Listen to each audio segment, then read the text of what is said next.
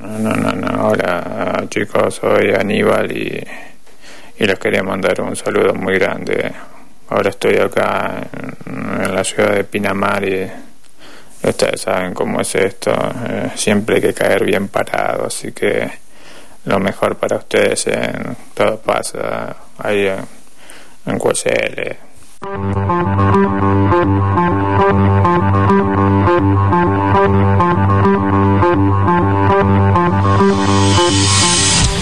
Y continuamos con todo pasa 1843, un lunes de mucho frío, hay que decirlo. Eh, anunciaban eh, nevadas en Mar del Plata, algo que es casi anecdótico. Siempre sucede que cuando hay una combinación entre frío y algunos vientos que me imagino vienen del sector sur, eh, hay una pequeña ilusión de nevada. Le mando de paso un beso muy grande a mi hermana Anabela, que no me estará escuchando, y si me está escuchando me va a mandar un mensajito, que anda de visita por aquí. Le tocó venir a votar en las pasos, le quedó la dirección cambiada. Bueno, cosas que te pasan cuando este, sos un poco nómade y vas viviendo de ciudad en ciudad. Lo cierto es que eh, las pasos sucedieron en el día de ayer, interesante, porque mucho para contar. A nivel local, me parece que hay como dos este, puntos de inflexión que tienen que ver en principio con los candidatos jóvenes y los candidatos, si se quiere, experimentados, ¿sí? con pasado marplatense.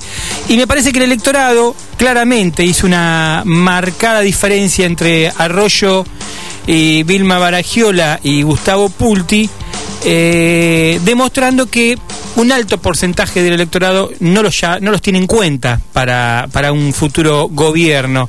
Y caso contrario es el caso de Fernanda Raberta, que fue la ganadora de, La Paso, junto con, en segundo lugar, a Guillermo Montenero, quien gana la interna en Cambiemos. Vale destacar que eh, además fui fiscal eh, de una mesa. La verdad que esa interna estuvo eh, brava al principio, ¿no? Cuando uno empieza a abrir los sobres ves cierta paridad, pero después realmente la boleta de Montenegro fue la, la que más este voto consiguió para mí verdaderamente eh, con sorpresa, ¿sí? Es cierto que la gobernadora cuando vino a Mar del Plata hizo una campaña un poco light, se mostró, si la foto, la imagen de la campaña estaba siempre pegada a, Montenegro, pero en el caso de este Vilma Baragiola, la frase juntas por el cambio, ahí tenía como cierto sesgo, este, si se quiere, toque feminista al electorado. Bueno, la verdad es que me parece a Vilma un poco eh, el electorado marplatense la castiga por bueno 20 años de trayectoria, eh, fue parte del gobierno de Arroyo, de, de hecho fue parte del gabinete de Arroyo, y además fue concejal. Pero como decíamos, la ganadora de esta paso es eh, Fernanda, Raventa, del, Fernanda Reverta del Frente de Todos con 27.5 y estamos en comunicación con Fernanda. Hola Fernanda, ¿cómo estás? Marcos te saluda de Todo Pasa. Hola, ¿cómo estás vos? Muy bien, muy bien, Fernanda. Bueno, en principio, eh, preguntarte las sensaciones. Me imagino que cuando uno comienza una carrera hacia una intendencia, este, y bueno, como en el caso tuyo también, que eh, es una carrera, si se quiere, desde abajo, porque bueno, es eh, tu primera experiencia como precandidata, tiene muchas ilusiones, tiene, por supuesto, también mucho acompañamiento. Bueno, contame un poquito desde, esa, desde ese principio, bueno, y, y lo que fue la noche de anoche, ¿no? Sí, la verdad es que eso, tener muchas ilusiones. Eh, hemos logrado construir una, una campaña donde el Frente de Todos no solo obtuvo, digamos, la posibilidad de ser la propuesta más votada, sino que además eh, una campaña donde nos encontramos con nuestros vecinos y nuestras vecinas, con las instituciones de Mar del Plata, con los colegios profesionales, con los clubes, con los centros culturales y con los sindicatos. Eh, y recorrimos los barrios de la ciudad y me parece que, que eso nos ha alimentado esta idea de, por un lado, tomar nota del descontento sobre este presente, por lo tanto, eh, podíamos anticipar que, si bien no podíamos anticipar semejante resultado, no, pero podíamos anticipar que, que, iba a haber un acompañamiento a nuestra fuerza política, sino que además veíamos y sentíamos la esperanza, la esperanza que, que después, bueno, se, se tradujo en, el resultado electoral, esa esperanza que se pone en movimiento cuando, cuando se siente que viene algo nuevo, ¿no? Que, que se puede eh, descubrir en, las miradas de los vecinos, en, en los abrazos, en las formas de, de, encontrarnos con los demás y, ese aliento constante. Así que estamos muy, muy contentos y bueno, la enorme responsabilidad que nos toca ahora de fidelizar, digamos, esta victoria para que sea una victoria contundente en octubre y, por supuesto, empezar a pensar la respuesta que, rápidamente, inmediatamente eh, los vecinos y las vecinas de la ciudad de Mar del Plata necesitan, ¿no? Esa Mar del Plata urgente que necesita una asistencia inmediata y por el otro lado planificar el desarrollo de la Mar del Plata del futuro que nos merecemos todos, no solo soñar, sino, sino ver materializada. Y alguna vez te escuché decir, eh, las pasos son un primer paso, justamente ahora viene la segunda etapa que es este, la más importante.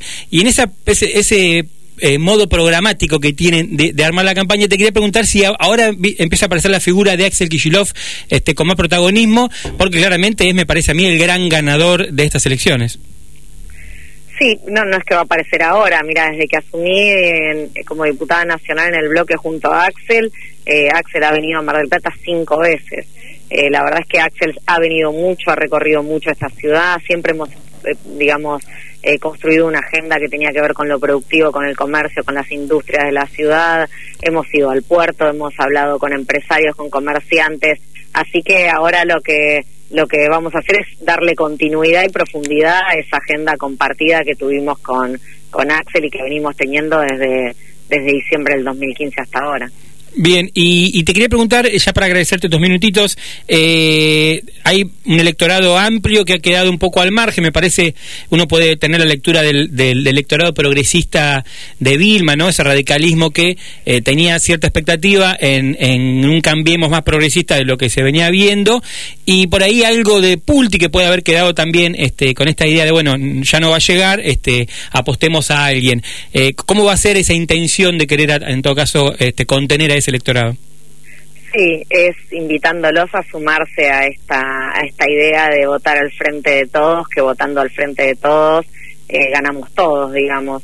Esta, esta idea creo que es lo que vamos a transmitir en, en las semanas que vienen y convocar a esas voluntades, a esos hombres y mujeres del radicalismo y de acción marplatense que quieran acompañarnos para, para bueno, para eso, para construir la victoria de todos.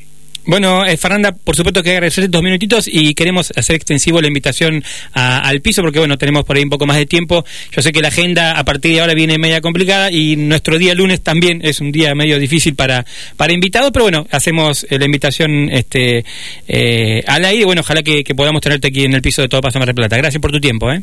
No, gracias a vos, muchas gracias.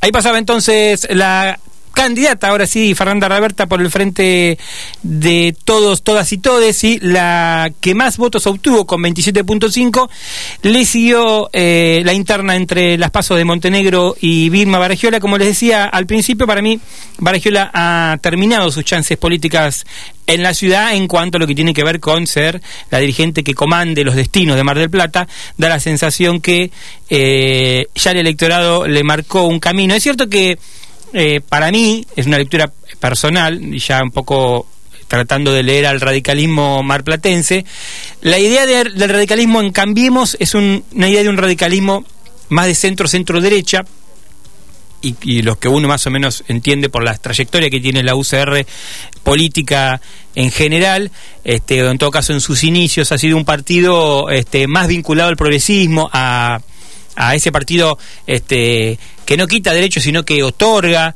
eh, siempre pensando en, el, en, la justicia social, ¿no? Este, de hecho, Irigoyen fue uno de los que primero usó esa palabra este, casi como un eslogan. Y la verdad que ver este radicalismo hoy eh, en Cambiemos, ¿sí? con, con los problemas que ha tenido para gobernar, con los conflictos que ha, que ha tenido, un poco este, conflictos pensados y agramados como política pública, como es el caso de la reducción del 20% de los salarios a los trabajadores estatales, por ejemplo, los conflictos que han tenido, este, bueno, en el caso de Arroyo con los municipales aquí, eh, lo que es el, el, espacio de salud, bueno, docentes, ¿no? Bueno, conflictos que se han ido ganando, me parece, a través de, bueno, la obligación de ajustar, de pensar en en estas políticas de, de Mauricio Macri y María Eugenia Vidal, que bueno, terminaron por supuesto con un cachetazo tremendo.